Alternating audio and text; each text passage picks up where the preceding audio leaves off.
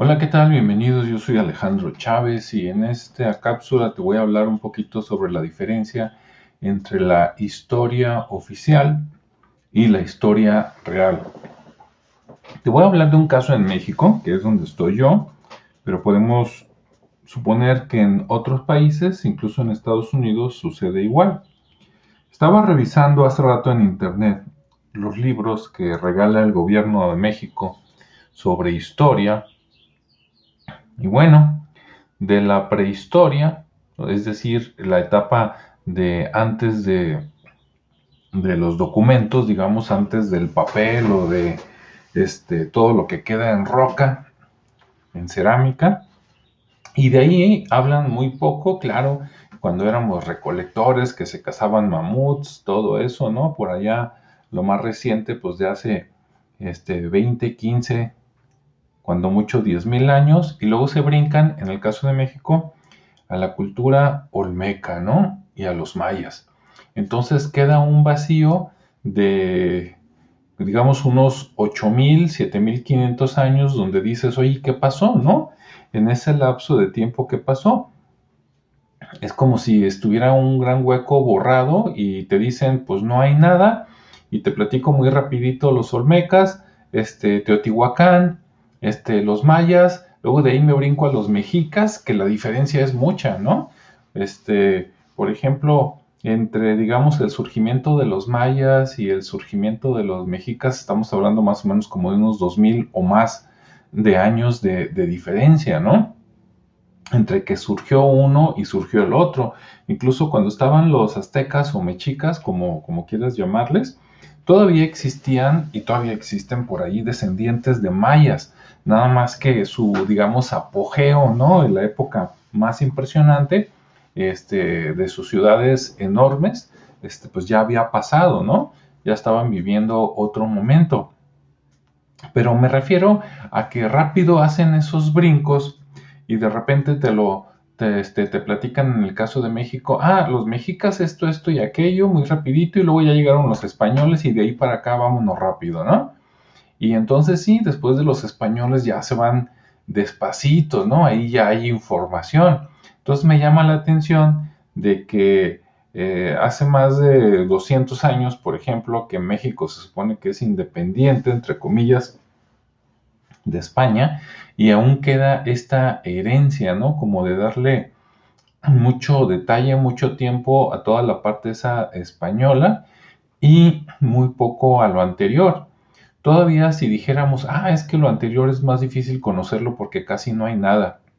Pero México, y cuando digo México hablo de la República Mexicana, de los 30 estados o no sé cuántos somos, y México tiene arqueología e historia desde Tijuana hasta Mérida y más allá, ¿no? O sea, todo México es zona arqueológica. No hay un solo estado, yo me atrevería a decir que no hay un solo municipio donde no haya evidencia de ocupación humana desde hace miles de años.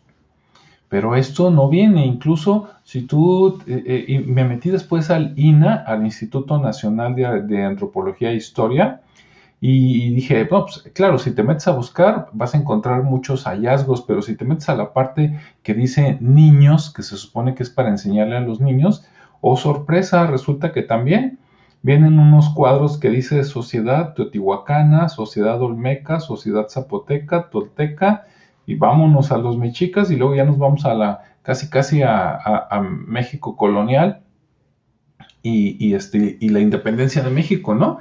Entonces, ahí, a pesar de que el INA tiene toda esa información, ni en el INA ni en los libros eh, de historia oficiales viene esa parte de que, bueno, pues sabes qué, todos los hallazgos de la cultura, no nomás maya, sino en Occidente, hay vestigios de culturas, de sociedades de hace 1500, 2000, 3000 años, de las que no se platica nada, ¿no? Inclusive en los cenotes pues en los últimos 15, 20 años se han encontrado restos, por ejemplo, de una princesa por allá que tenía este, 10.000 años de antigüedad, ¿no? Entonces, ¿por qué no hablas de ella? Yo creo que eso sería muy interesante tanto para los niños como los adultos, el decir, ¿sabes qué? Es que México no comienza en el 2500, bueno, claro, México no existía, ¿no? Pero digamos, la gente no salió, pum, así como hongos en una, en una pared con humedad hace 2500 años antes de Cristo, sino que hace 10, 15, 20 mil años ya había gente por acá. En Estados Unidos sucede igual, no conozco sus libros de historia, pero me imagino que todo lo anterior lo platican muy rapidito, de repente dicen, no, pues luego llegaron los españoles y luego para pronto llegaron los ingleses y de ahí para acá sí te platican a mucho detalle, ¿no? Y siendo de que hay muchos sitios arqueológicos en Estados Unidos, de los famosos eh, Mound Builders, los constructores de, ¿cómo le dicen? De montecitos, o se me fue la palabra, pero los constructores de montículos, sería como un poquito la traducción acá al español de México, los constructores de montículos, ¿no? Que algunos eran tumbas y otros, este, pues no, eran construcciones. Entonces en Estados Unidos también hay yacimientos arqueológicos, este, cuevas, pinturas rupestres y todo de hace 10.000, 13.000, 15.000 y yo diría que por lo menos hasta 20.000 años. Acá en México también entonces me extraña que teniendo todo eso súper documentado, no se les enseñe a los niños, porque al rato esos niños crecen y son los jóvenes y son los adultos ignorantes de la cultura del lugar donde viven, ¿no? De sus países. Entonces como que los meten mucho en la sociedad este, actual, por decirlo así, y, y rápido vámonos al siglo XX y el XXI, ¿no? O sea, te doy lo que me conviene que sepas, este, rápido, productivo y métete a la sociedad moderna, ¿no? Cuando en las sociedades antiguas hay muchas cosas rescatables que si no se hubieran olvidado o medio perdido, este, estaríamos mucho mejor, ¿no? Como el respeto a la naturaleza, a los animales, este, el alimento, que, que en algunos casos es más nutritivo que el que, que el que comemos hoy en día, etcétera, ¿no?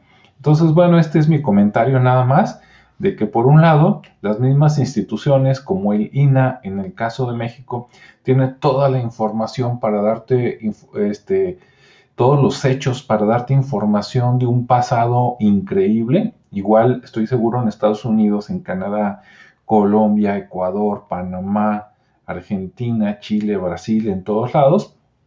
Pero en la, en la historia oficial nos siguen dando lo mismo casi que se daba hace 50 años, ¿no? Entonces yo digo, ¿por qué? Hasta, hasta parece que fuera adrede, ¿no? Como que si los gobernantes o, los, o las personas que son disque nuestros líderes intelectuales no quisieran que supiéramos del pasado. Bueno, hasta ahí lo dejo. ¿Tú qué opinas? ¿Hay diferencias en tu país, en tu estado, entre la historia oficial y la historia real ya respaldada por hechos?